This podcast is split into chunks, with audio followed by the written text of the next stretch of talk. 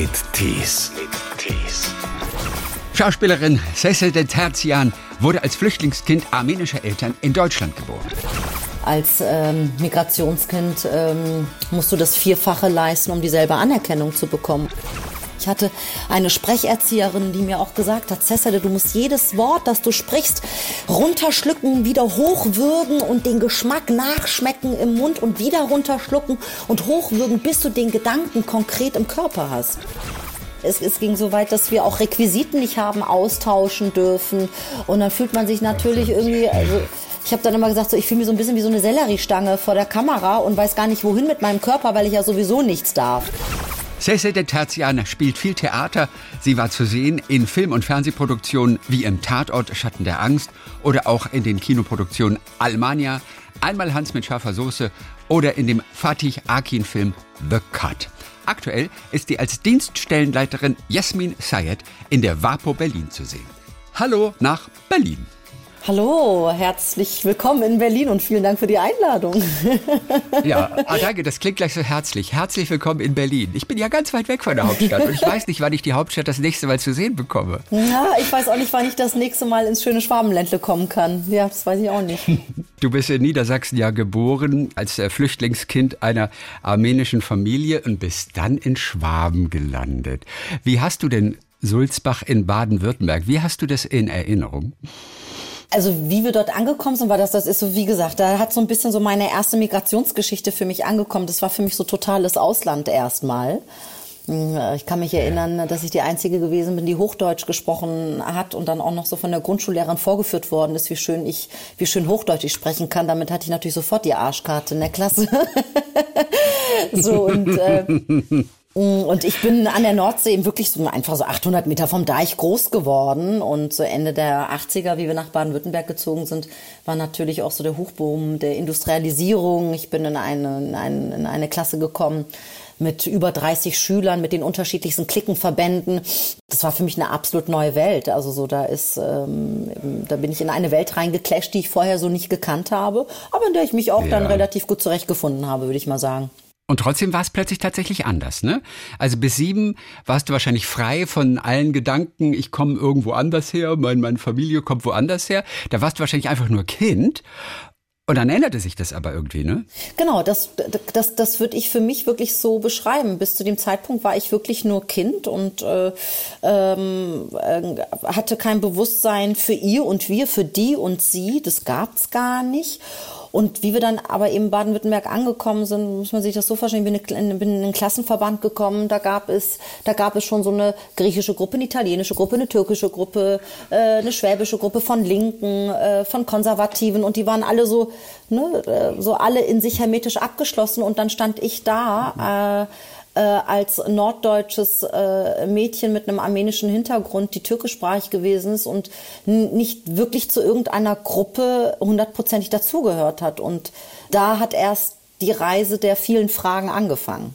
Wie viele Identitätskrisen hast du denn in der Zwischenzeit durchgemacht? Kann man die zählen oder kommt die nur einmal? Die kann man gar nicht zählen. Die sind, glaube ich, ganz viel. Äh, ich würde sie auch gar nicht als Krisen bezeichnen, sondern als Wandlungen. Also momentan bin ich in einer großen Corona-Wandlung, nicht wahr?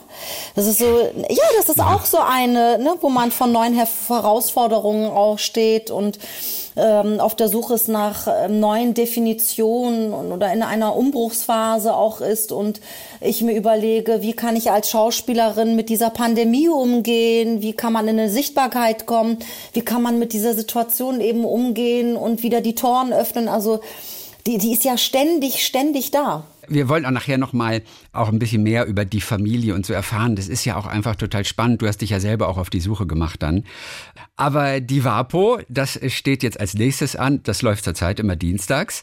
Du als Hauptkommissarin Jasmin Sayed hier als äh, Dienststellenleiterin. Sag mal, die letzte, die zweite Staffel drehen war natürlich unter den Corona-Bedingungen. Ihr habt es letzten Sommer dann überwiegend gedreht.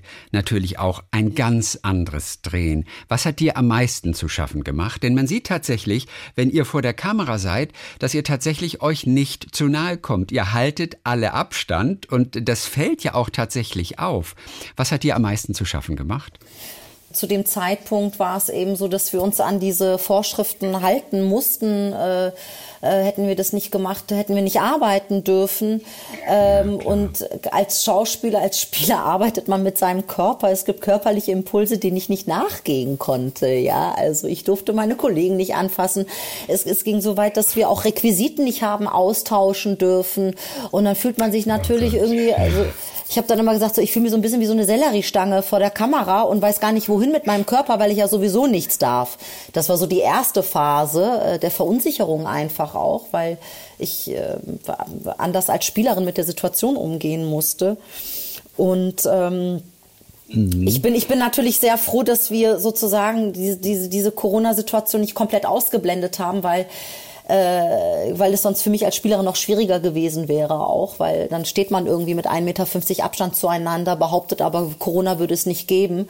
Äh, das wäre für mich noch absurder mhm. gewesen und gleichzeitig war ich eben sehr froh, dass die Produktion sich ganz klar dagegen entschieden hat, Corona explizit zu erzählen.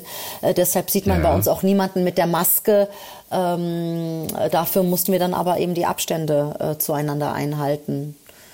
Aber es ist ja auch schlimm, wenn man, wenn man als äh, Dienststellenleiterin und Hauptkommissarin nicht mal den Täter anspringen darf. Nee, nicht anspringen. Wir konnten keine Verhaftungen zeigen. Also diese ganzen Sachen mussten umgeschrieben werden und wir, wir mussten gucken, wie kann man, wie kann man diese Situation eben unter diesen Bedingungen anders, äh, anders darstellen. Das Interessante an der Vapo ist ja ohnehin, dass das ganze Ambiente durch das Wasser ein ganz anderes ist. Also die komplette Logistik, so auf dem Wasser zu drehen, ist ja eine völlig andere.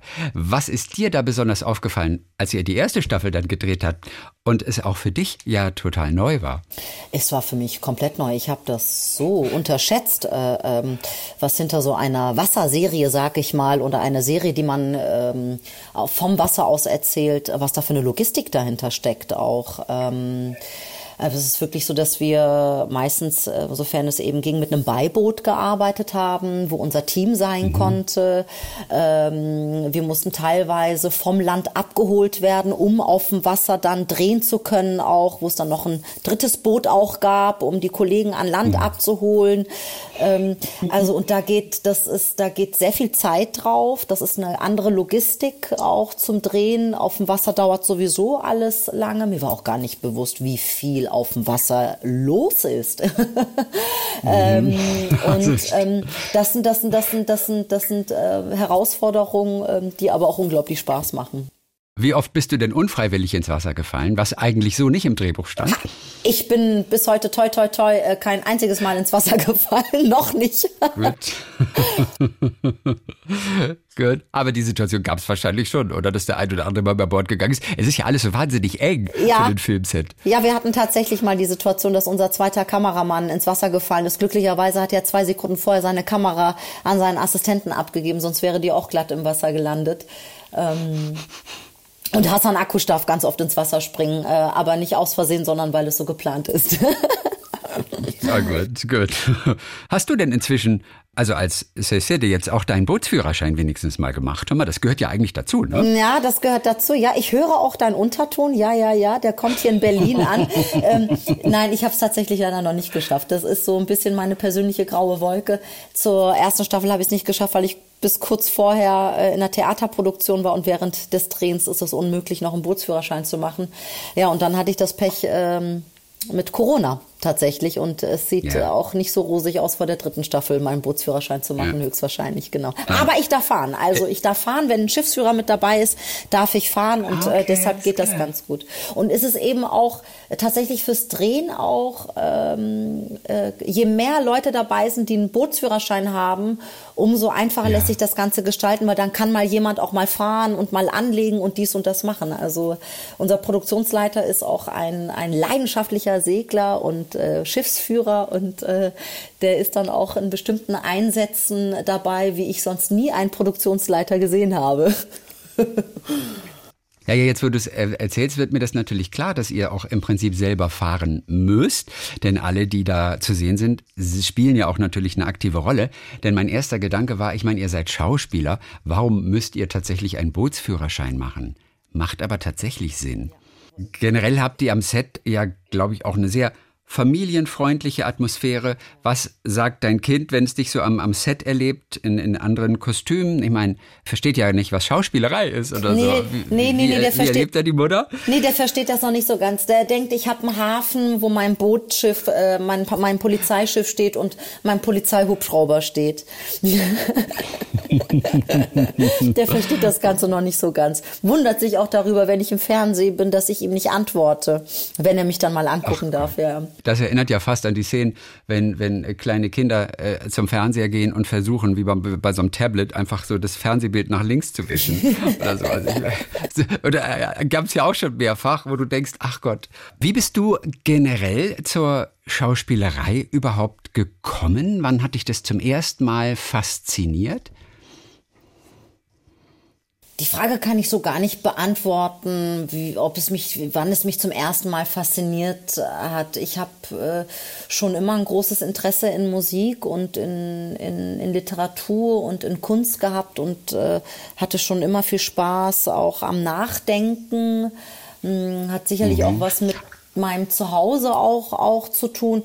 Und ich habe dann im Gymnasium in der Theater AG mitgemacht oder war in der Literatur AG und, äh, und das hat mir auch immer so ein Standbein gegeben zum, zum schulischen Alltag, sag ich mal. Und, und irgendwann hat eine Mitschülerin tatsächlich aus der regionalen Zeitung mir, ähm, mir ein Gesuch äh, gegeben, meinte so, guck mal, also, hier gibt's ein Theateratelier in Backnang und die suchen eine Praktikantin. Und, mhm. äh, und dann bin ich da hingegangen und bin zur Dauerpraktikantin geworden. Es war eine Clownsschule von Frieda Nöcke und da war ich drei Jahre Dauerpraktikantin und diese Zeit war für mich unheimlich wichtig, äh, weil es mir so meine Balance auch gegeben hat ähm, zur Oberstufenzeit, zur Abi-Zeit. Und das, es war immer ein Raum und ein Ort, also das Theater war immer ein Raum und ein Ort, wo ich mich sehr wohl gefühlt habe und sein konnte, wie ich bin und andere eben auch. Und ich glaube, über, über, die, über diesen Raum des Wohlfühlens und des Ausdrucks, äh, der mir großen Spaß gemacht hat und des Austausches mit Menschen, bin ich, glaube ich, ans Theater gekommen. Wenn sie jetzt, mhm. weißt du, wenn du jetzt, wenn du jetzt zum Beispiel Freunde, glaube ich, fragen würdest oder meine Geschwister, würden die sagen, ah, das war bei Cecil Son klar, dass sie Schauspielerin wird, ne?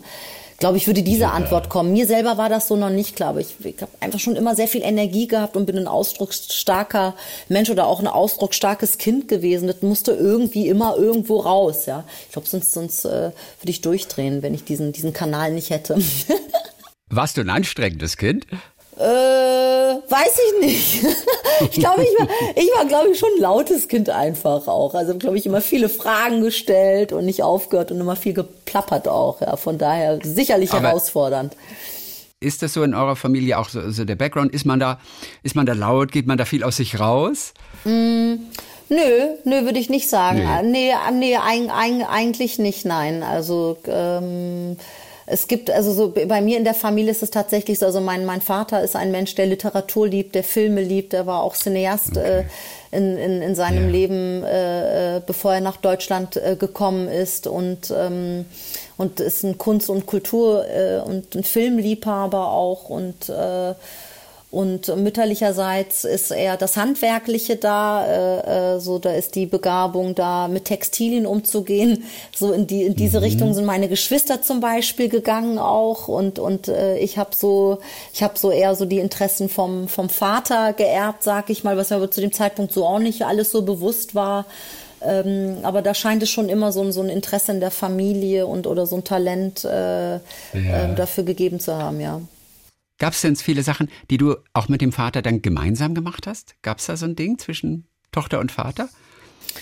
Äh, nein, tats tatsächlich, tatsächlich erstmal nicht. Also schöne Frage, die du mir stellst. Ja. Ähm, ja, weil das ist eigentlich so, ich sag mal, der Traum eigentlich, glaube ich, für, für jeden Vater oder jede Mutter, wenn er tatsächlich etwas hat, was er mit dem Kind auch wirklich gemeinsam machen kann. Ob das nun ein Musiker ist, wo man gemeinsam aufs Konzert geht, ob man ja. gemeinsam auf, auf, bestimmte Filme steht, außer Sissy äh, ja. oder sowas. Das ist natürlich eigentlich ein Traum. Also was, was ich natürlich mit meinem Vater teile, ist, wenn wir gemeinsam Filme anschauen, schöne Filme anschauen mhm. und äh, uns über die Filme, über die Machart unterhalten auch. Äh, äh nichtsdestotrotz ähm, ist, da werde ich ein bisschen weh, wehmütig, wenn du mir diese Frage so stellst, nicht wahr? Mhm. Weil äh, dieses, dieses dieses, das, das Leben, das mein Vater als Cineast hatte, ist eben das Leben vor mir. Ja. Ne? Und mhm. das ist auch das Leben, was er hinter sich gelassen hat, als er nach Deutschland gekommen ist. Und äh, ich kenne meinen Vater sozusagen als Arbeiter. Und das Teilen, um jetzt zurück auf deine Frage zu kommen, ist es ja. eher so, dass, dass man auf einer geistigen Ebene sehr viel ausgetauscht hat und äh, viel geteilt hat, äh, aber nicht im praktischen. Ne? Also ich stand ja. noch nie mit meinem Vater gemeinsam auf der Bühne oder habe mit ihm, habe mit ihm gemeinsam äh, musiziert aber ja. im, im, im, geistigen Austausch äh, ähm, hat man sich stets begleiten können und hat auch etwas weiter wachsen können, sowohl bei mir als auch bei meinem Vater. Du bist ja lange Jahre jetzt schon Ensemblemitglied am Maxim Gorki Theater. Ihr habt ja auch die tollsten Migrationsthemen und auch wirklich Projekte, auch so neuartige Art von Theater so auf die Bühne gebracht. Siehst du mal, da hätte ich doch gedacht, dass dein Vater bei irgendeinem dieser Projekte irgendwann mal mit dir auf der Bühne gestanden hätte eigentlich. Ist ein schöner, ist ein, ist ein, ist ein schöner Gedanke. Äh, äh, äh, ja, das ist ein sehr schöner Gedanke. Ja, das ähm, kommt vielleicht noch. Ja, kommt, kommt, vielleicht, äh, kommt, äh, äh, äh, kommt, kommt vielleicht auch noch. Das ist ja auch immer etwas, äh, das hat ja auch immer was mit Glück zu tun, das hat was mit Lebensumständen mhm. zu tun. Sowas kann man nur machen, äh, wenn man sich, äh, wenn man sich gesund fühlt, wenn man, äh, mhm. wenn man äh, noch eine bestimmte Vitalität auch äh, empfindet ja. und fühlt. Äh, dann äh, kann man, kann man für solche Sachen offen und, und bereit sein. Ne? Dann geht das. Du hast ja eine lange Reise auch gemacht nach, nach Anatolien, denn ich gehe mal davon aus, dass deine Wurzeln dich auch immer bis heute auch, auch, auch sehr stark prägen. Du hast diese Reise gemacht, um auch mehr zu erfahren über mhm. deine Herkunft. Mhm. Wo kommst du eigentlich her? Wie sieht dieses ganze Umfeld aus? Und warst dann auch in der Türkei, ich glaube bei, bei Familienmitgliedern, ob Tanten, Großeltern und, und, und hast dir ausgefragt über die Kindheit, über die Jugend. Was sind die Dinge, die dich besonders beeindruckt haben, die du da erfahren hast? Ich habe so diese, diese, dieses bewusste Befragen der Familie, da, das, das war so mit, mit Mitte 20, äh, wo mir so mhm. das ins Bewusstsein gerückt ist, dass eine bestimmte Generation bald nicht mehr da sein wird. Und mhm. wenn ich konkrete äh, Antworten haben möchte bezüglich meiner Familiengeschichte, dann kann ich das nur über diese Menschen auch erfahren.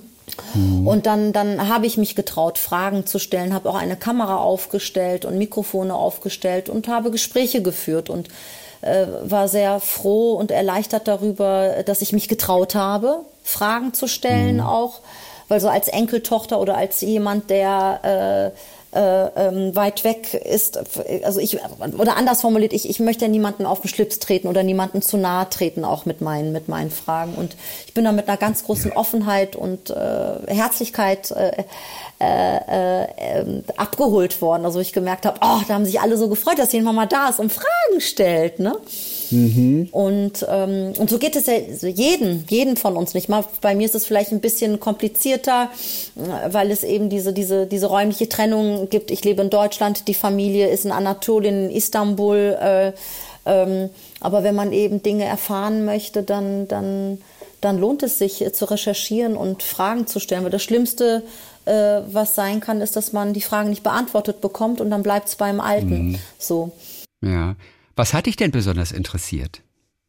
Mich hat interessiert die Kindheit, die Jugendzeit, wie das Leben mhm. damals war, vor der Industrialisierung, die Weltansichten, wie war die Nachbarschaft, mhm. wie hast du dich gefühlt, mhm. wie geht's dir jetzt, äh, wie geht's dir jetzt mit der jetzigen Welt, wie kommst du mit der jetzigen Welt äh, zurecht und äh, diese kleinen, schönen zwischenmenschlichen Geschichten, äh, äh, äh, die haben mich, die haben, die haben mich so berührt. Ne? Also was den Menschen eben so ausmacht, das Miteinandersein, mhm. äh, hm, diese Geschichten. Das war wie so eine, wie so eine kleine Zeitreise einfach auch. Ne?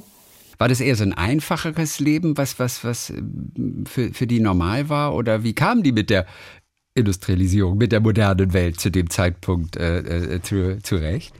Ich glaube, für meine Großmutter, äh, als sie aus, aus äh, Zentralanatolien nach Istanbul gezogen ist, war das schon äh, äh ziemlich schwierig. Äh, ähm, also mütterlicherseits zum Beispiel, äh, haben also sehr landwirtschaftlich gelebt, hatten, hatten Schafe, äh, haben Teppiche hergestellt, haben äh, Käse hergestellt, mhm. so diese Sachen. Und das Leben auf dem Land ist aber ein ziemlich hartes Land. Ne? Ähm, und als ja. meine Großeltern dann einfach auch in ein bestimmtes Alter gekommen sind, wo sie sich da nicht mehr so selbst verpflegen können und dann in die Stadt gezogen sind, in die, in die Nähe von, von Verwandtschaft, ähm, das muss man sich mal vor, das muss man sich ungefähr so vorstellen, wie wenn jemand sein Leben lang auf dem Land in Baden-Württemberg lebt äh, und, einen, und, einen, und einen Bauernhof betreibt, meinetwegen, und von heute auf morgen alle stehen und liegen lässt, äh, äh aus Altersgründen und dann nach Berlin zieht.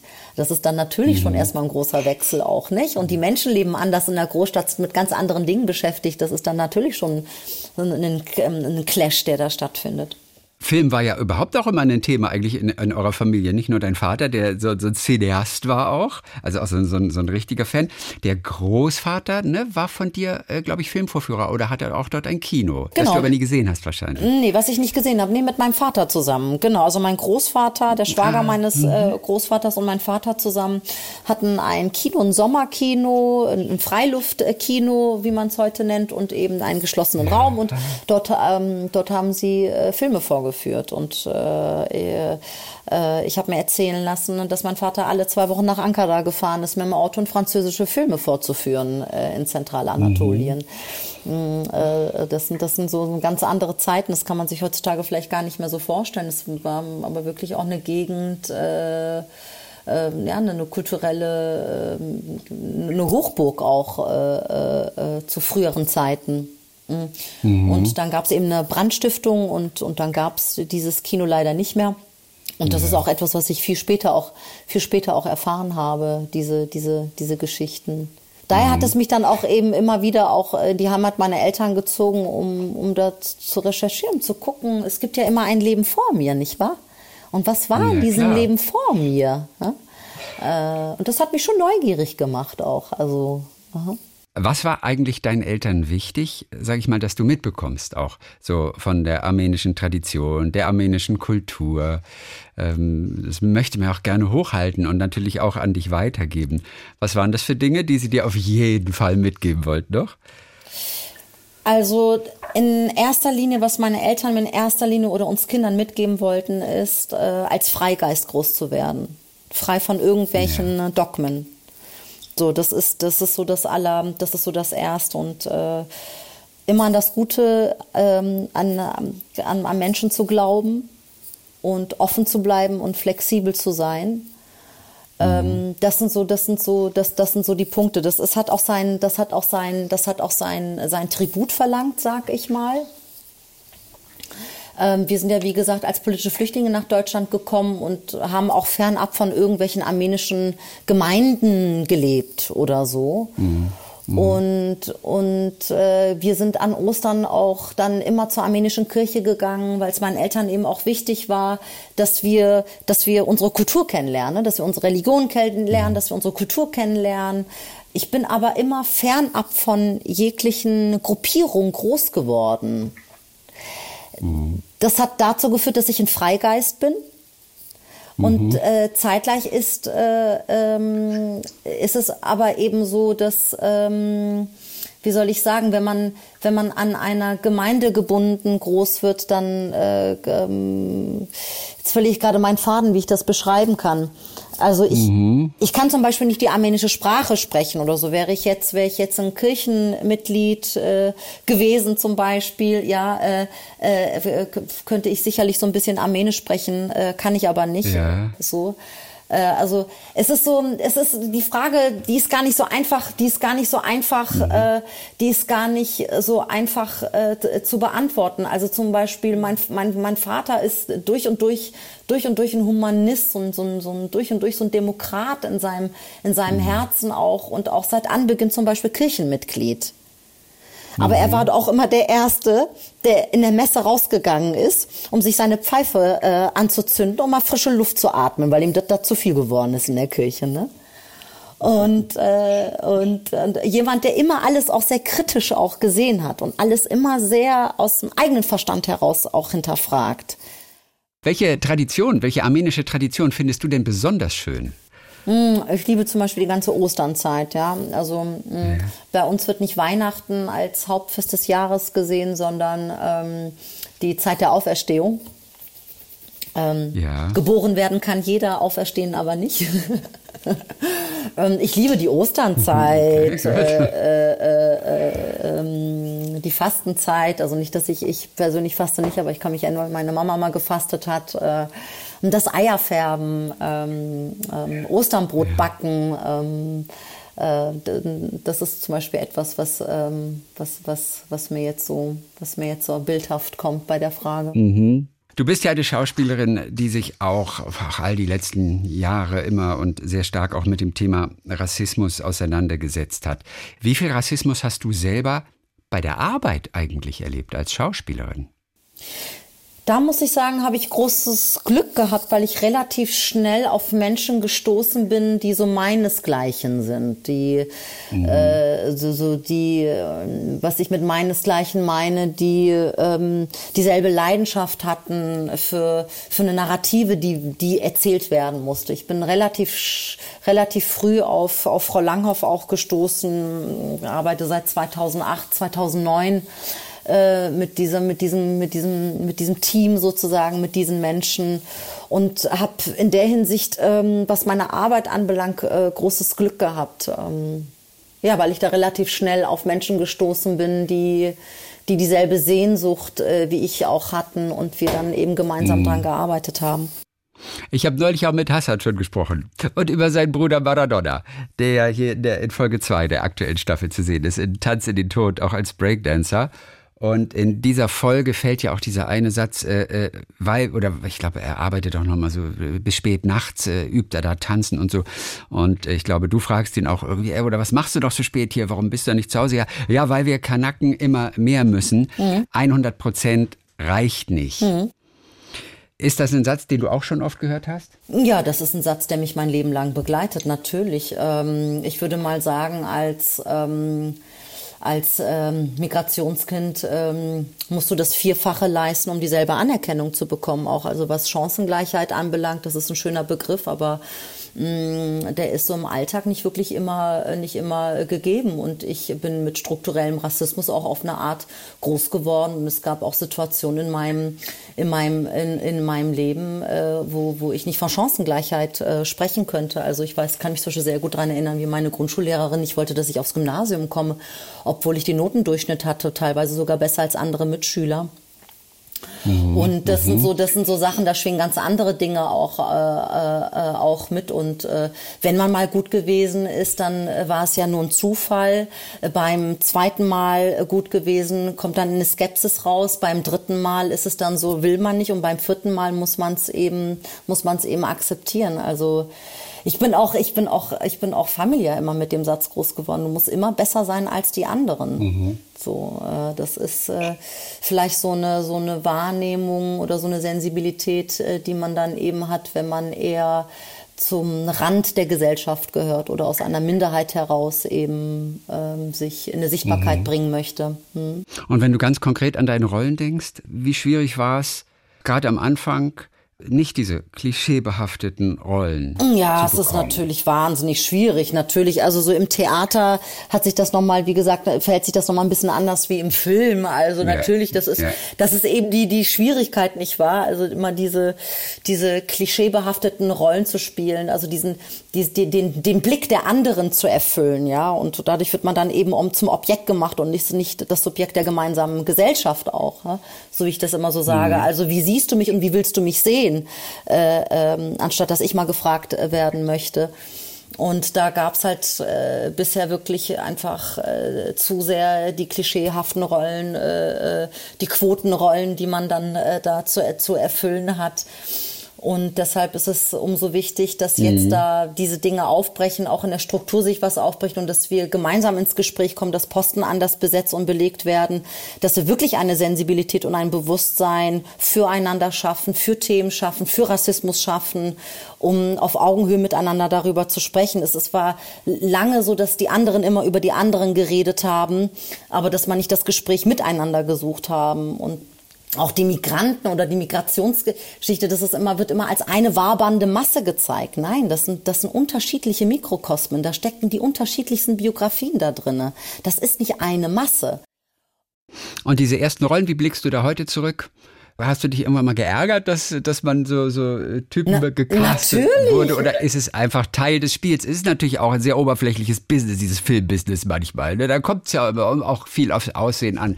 Also ist ja nicht jetzt immer Tiefe. Aber nee, so im Nachhinein, ist, ist wie hast auch. du darauf zurückgeblickt? Ist es auch. Natürlich sind da Klischee-Rollen da gewesen. Also dieses, äh, ah nee, also wenn du das jetzt spielst, dann musst du aber schon auch irgendwie ein Kopftuch tragen. Und wenn du ein Kopftuch trägst, dann darfst du auch keine selbstbewusste Person sein. Und ich denke, das also das eine schließt das andere gar nicht aus. Woher habt ihr denn überhaupt diese Gedanken und Ideen? Und äh, mhm. das sind eure Fantasien und euer Blick darauf. Das hat aber nichts mit der Realität zu tun. Und ich muss sagen, also ich, ich sage das immer so, man braucht die Klischees erstmal, um diese Klischees abzuarbeiten, um sie dann zu zerstören, mhm. um daraus rauszuwachsen. Und das kann man zum Beispiel äh, auf der Bühne oder mit Theaterformen äh, viel radikaler und viel größer machen, weil da geht es eben nicht immer um das äußerliche, oberflächliche, wie sehe ich aus, welcher Typ bin ich, äh, sondern da kann ich dir eine Grimhilde spielen, da kann ich dir eine Eva Braun spielen, da kann ich dir einen Mann spielen, da kann ich dir sogar einen Hund spielen, da kann ich dir spielen, was ich will. Das liegt an meiner Darstellung. Ne? Und, und auch da ja. spiele ich gerne mit Klischees und bediene mich auch an Klischees. Und im selben Atemzug zerstöre ich das auch. Also den Zuschauer selbst fortzuführen und zu zeigen, ich kann deine Verantwortung nicht übernehmen. Die musst du selbst übernehmen. Mhm. Und das Nachdenken musst du auch selbst übernehmen. Inwiefern hast du als Schauspielerin auch tatsächlich mal den Mut gehabt und auch einfach mal nochmal während der Dreharbeiten oder bei der Besprechung der Szenen im Vorfeld auch einfach mal zu sagen, also Leute, das könnte man auch ein bisschen anders machen? Immer. Immer. Immer, ne? Immer, immer, wirklich immer. Das ist, das ist so die, ich suche auch die Reibung. Also mit Reibung meine ich nicht den, den, äh, äh, den, den Streit im Team, aber ich suche, ich suche die Reibung, ich, ich, ich suche den, den, den, den Widerspruch, den größten Widerspruch in meiner Figur, den Widerspruch im Arbeiten auch. Also so entstehen auch Geschichten, so, so, äh, so das ist, das, das ist sozusagen, ich würde mal sagen, das ist so eine, so eine, so eine, so eine, so eine Quelle, um mit Stoffen zu arbeiten, um sie auch zu konkretisieren. Mhm. Also ich hatte eine Sprecherzieherin, die mir auch gesagt hat, Cessade, du musst jedes Wort, das du sprichst, runterschlucken, wieder hochwürgen und den Geschmack nachschmecken im Mund und wieder runterschlucken und hochwürgen, bis du den Gedanken konkret im Körper hast. Kannst du mir das nochmal näher erläutern, was das ist mit diesem Wort runterschlucken und wieder ausspucken, wie das äh, konkret aussieht? Wenn ich mich zum Beispiel mit einem Schillertext auseinandersetze und mir die Frage stelle, was hat dieser Text mit mir und mit meiner heutigen Zeit zu tun, dann funktioniert ja. das nur, wenn ich diesen Text für mich ganz konkret unterdenke. Wenn ich ihn wirklich in mich, an mich heranziehe, in meine Situation heranziehe, in meine heutige Zeit heranziehe und mich selbst darin überprüfe. Na? Und immer wieder da reingehe und daran arbeite und eben nicht an der Oberfläche bleibe, sondern gucke, was liegt mhm. da drunter? Was, was, was geht diesem Text, was geht diesem Gedanken voraus? Was könnte er heute bedeuten? Was könnte es jetzt sein? Was hat das mit mir zu tun? Hat es noch was mit mir zu tun? Und wenn ja, was? Da immer konkret, mhm. schön konkret reinzugehen. Sag mal, deine Figur in, in Vapo Berlin jetzt zum Beispiel, die Jasmin Sayed, hat ja auch, wie du, Migrationshintergrund. Hätte man diese Figur auch letztendlich ohne Migrationshintergrund darstellen können eigentlich? Sie ist einfach Jasmin. Ja, na klar, hätte man Mal auch vielleicht Jasmin können. Müller sogar, letztendlich. Ja, hätte man auch machen können, natürlich. Nichtsdestotrotz. Wäre das wünschenswert für dich? Mmh Jetzt in dem konkreten Sinne nicht. Ich bin, ich bin, ich bin total, ich bin, ich bin total froh, weil wir eben mit einer ganz großen Selbstverständlichkeit Diversität erzählen und auch mit einer ganz großen Selbstverständlichkeit eine Frau erzählen, die Teamleiterin ist, ja. Und jede Figur äh, äh, äh hat eine eigene bringt eine eigene Biografie mit, die auch am entwickeln ist. Ne? Die entwickeln wir so ja. gemeinsam, auch mit der Zeit, die so am Entstehen ist. Und man möchte ja konkrete Geschichten erzählen, eine konkrete Biografie auch haben, weil erst da fängt es ja auch an, spannend zu werden. Diese kleinen, konkreten Geschichten, die man erzählen kann. Mhm. Die stehen bei uns aber eben nicht im absoluten Vordergrund. Im Vordergrund steht ein Team, das ist die Wasserschutzpolizei mit, mit, äh, mit, ihren, mit ihren Figuren und mit ihren Fällen. Und äh, peu à peu nebenbei erfahren wir eben auch private, persönliche Dinge über diese, diese Figuren, die sie eben noch bereichernd äh, äh weitererzählen. Hast du eigentlich auch ein Problem mit diesem Wort Migrationshintergrund? Die eine Bundestagskommission hat ja jetzt gerade erst vorgeschlagen, dass dieses Wort, das ebenso in Statistiken irgendwann mal eingeführt wurde, dass dieses Wort abgeschafft wird. Äh, wie siehst du das? Weil das sei einfach zu negativ behaftet. Äh, was ist deine Position da? Also es ist, ja, wie soll ich sagen, wir brauchen Begriffe und, und Worte, äh, um in einen Austausch zu kommen und einen gemeinsamen Konsens äh, zu kommen, dass wir auch wissen, worüber wir miteinander reden. Und zeitgleich ist es eben ganz wichtig, dass wir ein bestimmtes Vokabular streichen. Da gibt es ganz andere rassistische Begriffe, mit denen wir in den letzten Jahrzehnten gängig groß geworden sind, die aus unserem Bewusstsein gestrichen werden möchten. Ich möchte nicht, dass mein Kind mit bestimmten Begriffen groß wird, die aus der Kolonialzeit noch kommen und die zutiefst rassistisch sind. Und ich ja, denke, da können wir Schritte gehen und sagen. Bitte? An welche denkst du da jetzt ganz speziell als allererstes? Ich denke an das N-Wort. Äh, mhm. äh, es gibt unglaublich viele, äh, viele, viele Begriffe, äh, die uns da begleiten. Und wir müssen irgendwo anfangen, wir müssen irgendwo einen Ansatz finden, um äh, in einer anderen Ebene vom Bewusstsein und in ein anderes Miteinander mitzukommen. Ja?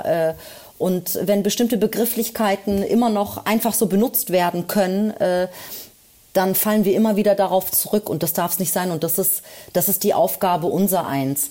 Ich finde es viel wichtiger, ähm, anstatt den Begriff Migrationshintergrund zu streichen, finde ich es wichtiger, in einen Kabinettsausschuss gegen Rassismus und rechte Gewalt und wenn ich mir Beispiel angucke, wer in diesem Kabinettsausschuss drinne ist, da sitzt Angela Merkel drinne, da sitzt ein Olaf Scholz drinne, da sitzt ein Herr Maas drinne. Nichts gegen diese, nichts gegen diese nennenswerten Politiker und ihren Kompetenzen. Aber wenn Sie sich mal dieses Foto angucken, wer da alles in diesem Kabinettsausschuss drinne sitzt, dann finden Sie sehr schnell den Fehler. Und zwar folgendes, mhm. da sitzt niemand drinne mit einem Migrationshintergrund. Da sitzt keine Person drinne, die aus erlebten Erfahrungen sich mit einbringen kann. Der Migrationshintergrund sollte kein Ausschlagskriterium dafür sein, um in so einem Kabinettsausschuss drinne zu sitzen. Man muss bestimmte Kompetenzen haben, ja. Alleine mir fallen so viele Leute ein, die ich sofort in so einen Kabinettsausschuss reinsetzen würde, damit man hm. eben wirklich in einen Diskurs miteinander kommt und dass es nicht weiterhin betrieben wird, dass andere über andere reden, sondern dass wir miteinander reden um wirklich eine Sensibilität und ein Bewusstsein für unsere Belange zu bekommen, für Rassismus zu bekommen, für Bedürfnisse zu bekommen. Das fände ich viel wichtiger, wie bestimmte Begriffe einfach rauszustreichen. Also Eingewanderte und ihre direkten Nachkommen war der Vorschlag von dieser Kommission. Klingt es okay für dich? Ist es besser als Migrationshintergrund oder spielt es eigentlich keine Rolle? Für mich spielt das keine Rolle. Ganz ehrlich, für mich spielt das keine Rolle. Vor 20 Jahren war ich die Ausländerin, jetzt bin ich die mit Migrationshintergrund. Jeder dreht sich das so, wie er will. Kann er auch gerne machen. Mir ist der wahrhafte Austausch wichtiger, als sich an irgendwelchen Begriffen ja. festzusetzen. Du hast ja auch äh, traditionsbedingt diesen Nomadengeist in dir. Kannst du dir vorstellen, jemals wieder woanders zu leben als in Berlin? Ja, das kann ich mir schon vorstellen. Das ist auch etwas, was sich zum Beispiel verändert. Hättest du mich das vor zehn Jahren gefragt, hätte ich sagen können, nein, Berlin ist und bleibt meine Heimatstadt. So, mhm. aber das mhm. Leben besteht aus den unterschiedlichsten Stationen und die Prioritäten verändern sich im Leben. Und so kann ich es mir eben auch gut vorstellen, irgendwann mal wieder auf dem Land zu leben oder woanders zu leben, äh, wohin mich der Wind treibt. Mal gucken, das Leben ist und bleibt spannend. Dann Dankeschön für das Gespräch heute. Ich, toi, toi, toi. Und bis die Tage. Ich danke dir recht herzlich für dieses, für dieses, äh, für dieses Gespräch und ähm, ja. Cesede ja. Terzian. Viele Grüße nach Berlin. Danke dir. Talk mit Tees.